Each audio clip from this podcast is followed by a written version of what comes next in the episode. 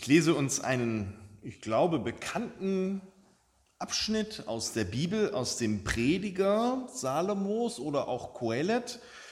So wird er inzwischen auch immer wieder genannt. Aus dem dritten Kapitel. Da heißt es,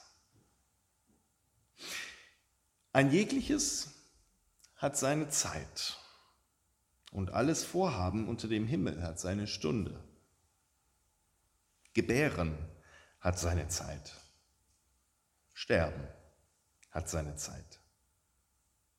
Pflanzen hat seine Zeit. Ausreißen, was gepflanzt ist, hat seine Zeit. Töten hat seine Zeit. Heilen hat seine Zeit. Abbrechen hat seine Zeit. Bauen hat seine Zeit. Weinen hat seine Zeit. Lachen hat seine Zeit. Klagen hat seine Zeit. Tanzen hat seine Zeit. Steine wegwerfen hat seine Zeit. Steine sammeln hat seine Zeit. Herzen hat seine Zeit. Aufhören zu Herzen hat seine Zeit. Suchen hat seine Zeit, verlieren hat seine Zeit, behalten hat seine Zeit, wegwerfen hat seine Zeit, zerreißen hat seine Zeit, zunähen hat seine Zeit, schweigen hat seine Zeit, reden hat seine Zeit, lieben hat seine Zeit, hassen hat seine Zeit.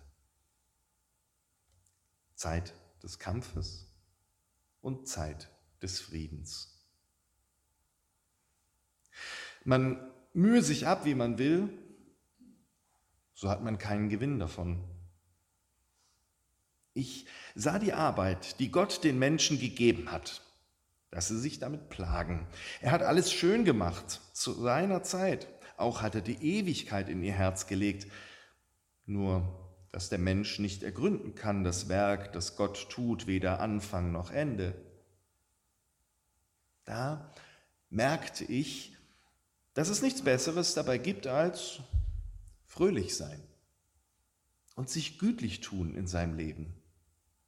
Denn ein jeder Mensch, der da isst und trinkt und hat guten Mut bei all seinen Mühen, das ist eine Gabe Gottes. Ich merkte, dass alles, was Gott tut, das besteht für ewig. Man kann nichts dazu tun noch wegtun. Das alles tut Gott, dass man ihm mit Ehrfurcht begegne. Was geschieht, das ist schon längst gewesen und was sein wird, ist schon längst gewesen und Gott holt wieder hervor, was vergangen ist.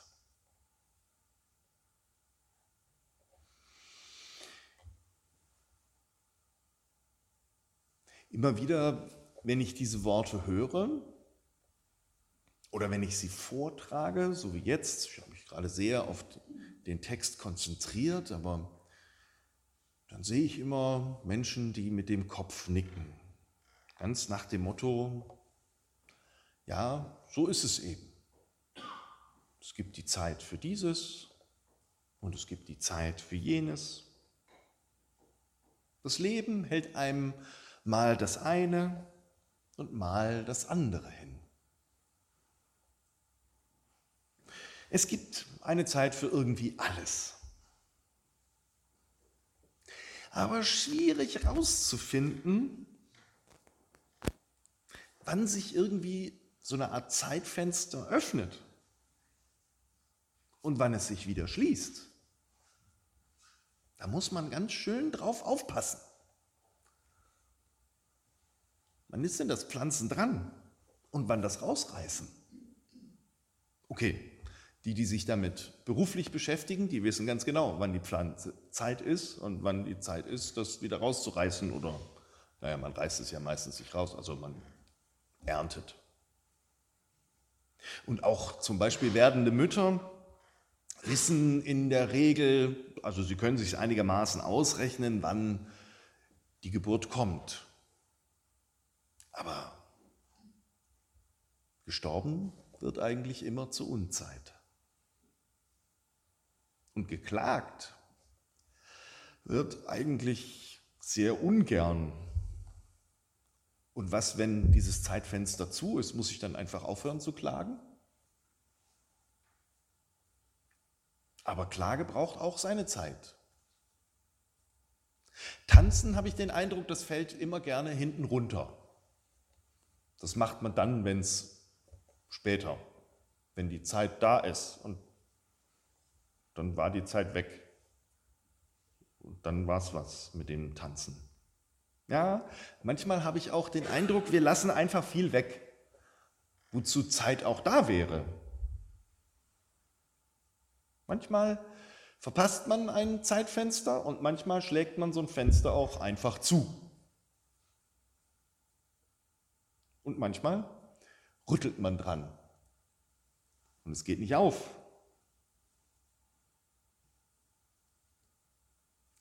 Manchmal kann man so ein Zeitfenster vielleicht auch selber öffnen. Ach, aber ach. Wir wissen doch so viel über verpasste Chancen. Ich weiß nicht, ob es bei Ihnen im letzten Jahr verpasste Chancen gab, ob Sie Zeitfenster erkannt haben, da war es richtig, oder haben Sie sie einfach stehen lassen, sind dran vorbeigegangen? Oder gab es auch vielleicht so Zeitfenster, die Sie mit Gewalt zugeknallt haben, weil Sie sich keine Zeit nehmen wollten? Nächstes Jahr, ich befürchte, es wird wieder so sein. Manche Dinge werden wir erkennen, manche nicht, manche werden wir verdrängen. Und dann hören wir wieder diese Worte. Gebären hat seine Zeit, Sterben hat seine Zeit, Pflanzen hat seine Zeit und so weiter. Wobei letztendlich, ich weiß nicht, ob es Ihnen aufgefallen ist, letztendlich gibt es bei dieser ganzen Aufzählung, gibt es ein letztes Wort. das letzte Wort, was da steht, heißt Shalom. Friede. Zeit für Friede oder Zeit des, Fried Zeit des Kampfes steht da und dann Zeit des Friedens. Das sind die beiden letzten Paare, das ist das letzte Paar. Und ich finde es bemerkenswert, dass das letzte Wort dass das Frieden ist. Nicht der Kampf des Lebens hat das letzte Wort, weder in 2023 noch in 2024. Friede ist das letzte Wort. Und ich denke, oh, wie schön. Und ich hebe meine Augen auf und denke, woher kommt mir Hilfe? die Hilfe von dem, dessen letztes, letztgültiges Wort das Wort Frieden ist, von dem, der uns den Himmel und die Erde gemacht hat. Und wir vor der Aufgabe stehen, dass wir das erkennen, was er uns schenkt.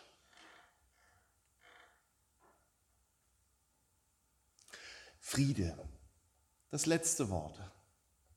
Ach, das wäre doch schön, und am liebsten würden wir es hinausschreien und in die Ukraine bringen und nach Israel und Palästina bringen und in den Jemen und überall hin in die Welt. Friede.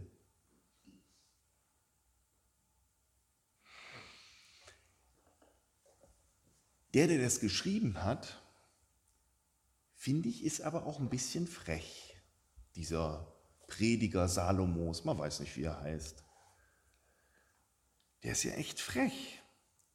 Weil er sagt, er guckt sich das alles an und man könnte ja denken, so, jetzt ran, machen, tun. Und er sagt aber, ich habe mir das alles angeguckt. Und meine Schlussfolgerung ist fröhlich sein und sich gütlich tun in seinem Leben. Und irgendwie denke ich so, hoppla, was ist hier los? Fröhlich sein, gütlich tun, das ist ja einfach. Und machen das nicht alle? Also, machen doch alle, oder? Fröhlich sein, sich gütlich tun. Wahrscheinlich gibt es manche, die dann sagen, ach nee, das ist mir zu leicht. Es muss schon irgendwie ein bisschen vielleicht auch anders verstanden werden, so nach dem Motto, ja, es gibt eine Fröhlichkeit gibt es schon, aber die, die richtige Fröhlichkeit, die gibt es nur bei Gott. Also muss ich mich um Gott kümmern, muss nach Gott fragen. Und dann, wenn ich ihn empfunden habe, dann, dann kommt die richtige Fröhlichkeit. Alles andere ist nur oberflächlicher Spaß. Die anderen sagen vielleicht, na nö, das nehme ich jetzt mal so wörtlich. Da steht nur fröhlich sein, da steht nichts irgendwie von Gott. Und äh, wenn ich fröhlich bin und die Fröhlichkeit auch auslebe, dann spüre ich das Leben und ich spüre etwas von Gott und Gott in mir. Welches ist eher Ihr Weg? Vielleicht können Sie sich aussuchen. Und vielleicht finden wir einen gemeinsamen Punkt. Nämlich Vorfreude ist doch irgendwie die schönste Freude. Dass wir sagen, da fröhlich sein, das wird mir verheißen. Können wir uns das vorstellen, dass uns das verheißen wird? Ich weiß ja nicht, wie es Ihnen heute Abend geht und ob Sie jetzt auch vorhin in der Stille so gedacht haben, hm, war eigentlich kein fröhliches Jahr. Ich finde, der Text, dieser Prediger, der macht mich ein bisschen vorfreudig. Auch wenn ich jetzt noch nicht fröhlich bin, es könnte fröhlich werden. Und sind wir darauf gefasst, dass es fröhlich werden kann? Und sind wir überhaupt darauf gefasst, dass wir irgendwie überrascht werden? Denn es gibt ja dieses schöne Wort, der Mensch denkt, Gott lenkt. Der Mensch dachte, Gott lachte. Gott tut, was er tut. Er ist ja frei. Und was tut er nächstes Jahr? Und was tun wir im nächsten Jahr?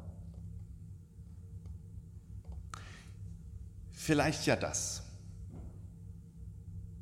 Aufmerksam sein für die Zeitfenster, die sich mir bieten. Nicht nur wissend irgendwie den Kopf nicken, sondern gespannt sein, was da kommt. Vielleicht mal bei sich denken, oh, es könnte sein, dass mich Gott überrascht. Da bin ich aber mal gespannt. Ja, vielleicht bin ich sogar ein bisschen aufgeregt.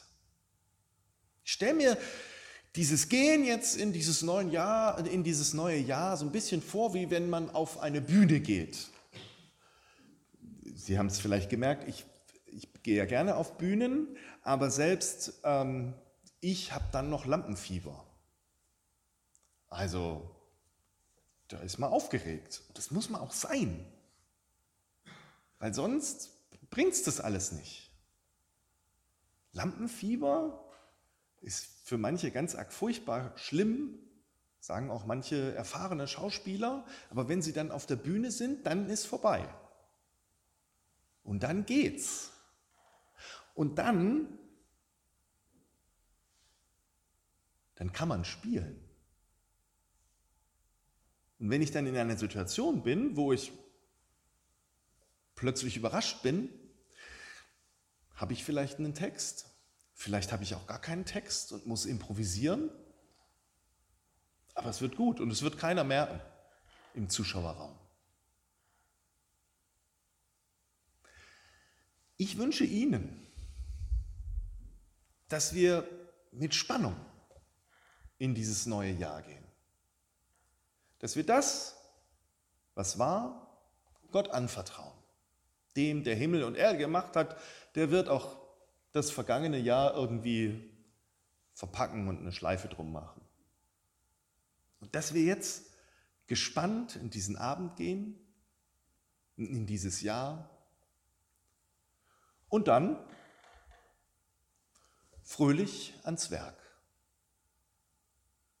Und gütlich tun darf man sich auch. Vielleicht kann man doch heute schon mal ein bisschen üben, heute Abend. Amen.